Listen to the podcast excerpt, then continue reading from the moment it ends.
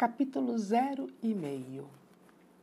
Era uma vez, há muitos e muitos anos, mais 25 anos, uma senhora de cabelos negros como ébano, onde já começavam a aparecer alguns fios brancos como a neve, bem da cor da pele dela, que também era branca como a neve. O nome da tal senhora era Branca Encantado. Nos tempos de solteiro, o sobrenome dela era de Neve. Mas depois que se casou com o príncipe encantado, Dona Branca passou a usar o sobrenome do marido. Dona Branca estava com uma barriga enorme, esperando seu sétimo filho para ser afilhado do sétimo anãozinho, que vivia reclamando pelo fato de todos os outros anões já serem padrinhos de filhos de Dona Branca e faltar um para ser afilhado dele. Dali a uma semana ia fazer 25 anos que Dona Branca havia casado para ser feliz para sempre. E como você sabe, quem fica 25 anos casado com a mesma pessoa faz uma baita festa para comemorar as bodas de prata. Feliz com tudo isso, Dona Branca tricotava um casaquinho de lã para o príncipezinho que ia nascer sozinha no grande salão do castelo forrado de mármore cor-de-rosa e veludo vermelho. Os filhos estavam na aula de esgrima e as filhas na aula de minueto. O príncipe, encantado como sempre, estava caçando. Foi aí que a grande porta do salão abriu-se e entrou Caio, o lacaio, anunciando: Alteza, a senhorita Vermelho acaba de chegar ao castelo e pede: Chapeuzinho! Interrompeu Dona Branca. Que ótimo! Peça para ela entrar. Vamos, Caio, rápido! Caio, lacaio, inclinou-se numa reverência e foi buscar a visitante. Chapeuzinho Vermelho era a mais solteira das amigas de Dona Branca e uma das poucas que não era princesa.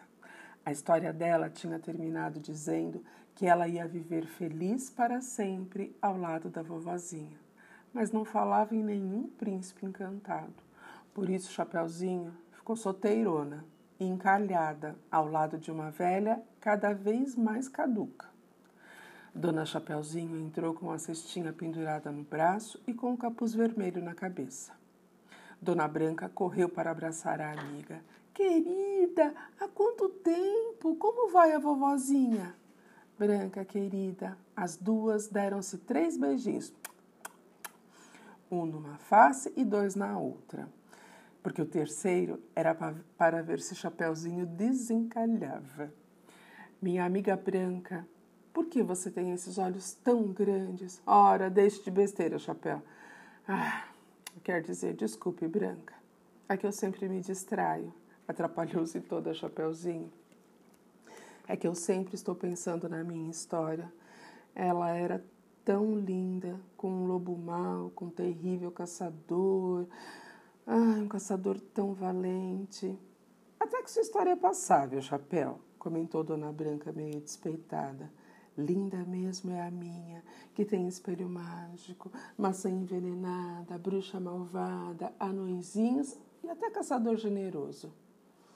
Questão de gosto, querida. Dona Chapeuzinho sentou-se confortavelmente, colocou a cestinha ao lado. Ela não largava aquela bendita cestinha.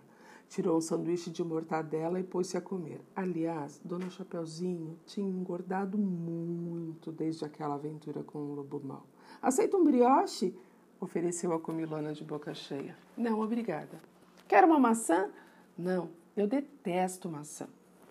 Dona Chapeuzinho acabou o lanche e olhou para a amiga com aquele olhar que as comadres usam quando estão conversando por cima do muro do quintal.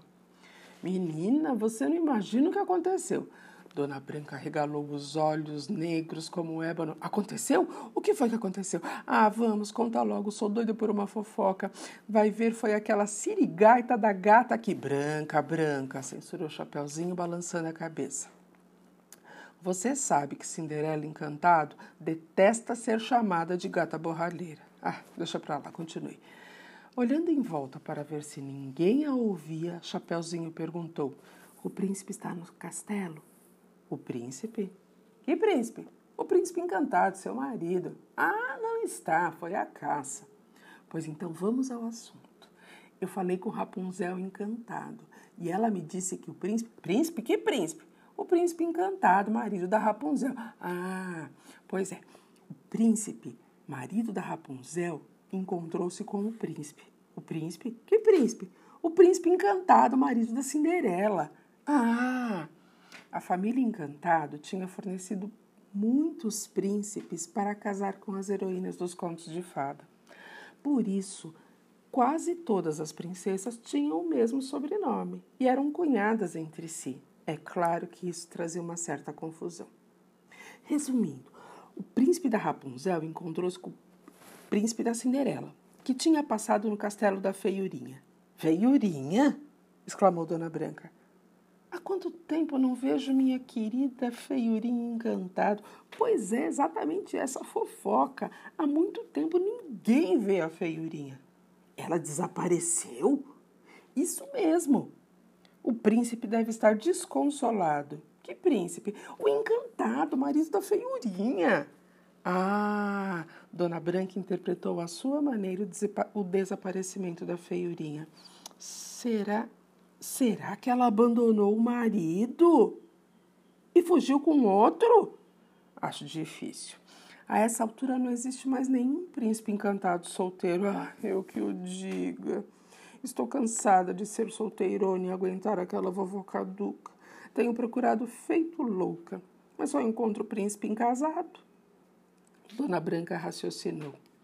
Então, se feiurinha desapareceu, significa que ela talvez esteja correndo perigo. E se isso for verdade, será a primeira vez que uma de nós corre perigo desde que nos casamos para sermos felizes para sempre. Menos eu, suspirou o Chapeuzinho. Dona Branca jogou para trás os cabelos cor de ébano e tomou uma decisão. Vou convocar uma reunião de todas nós. Boa ideia, chame os príncipes também. Os príncipes nem adianta chamar. Estão gordos e passam a vida caçando. Além disso, príncipe de história de fada não serve para nada. A gente tem de se virar sozinho a história inteira, passar por mil perigos, enquanto eles só aparecem no final para o casamento. Chapeuzinho concordou. É, os únicos decididos são os caçadores. Eu devia ter casado com um caçador que matou o lobo. Dona Branca tocou a campainha de ouro e imediatamente Caio, o lacaio, estava à sua frente. As ordens, princesa. Caio, monte nosso melhor cavalo. Corra, voe e chame todas as minhas cunhadas de todos os reinos encantados para uma reunião aqui no castelo. Depressa!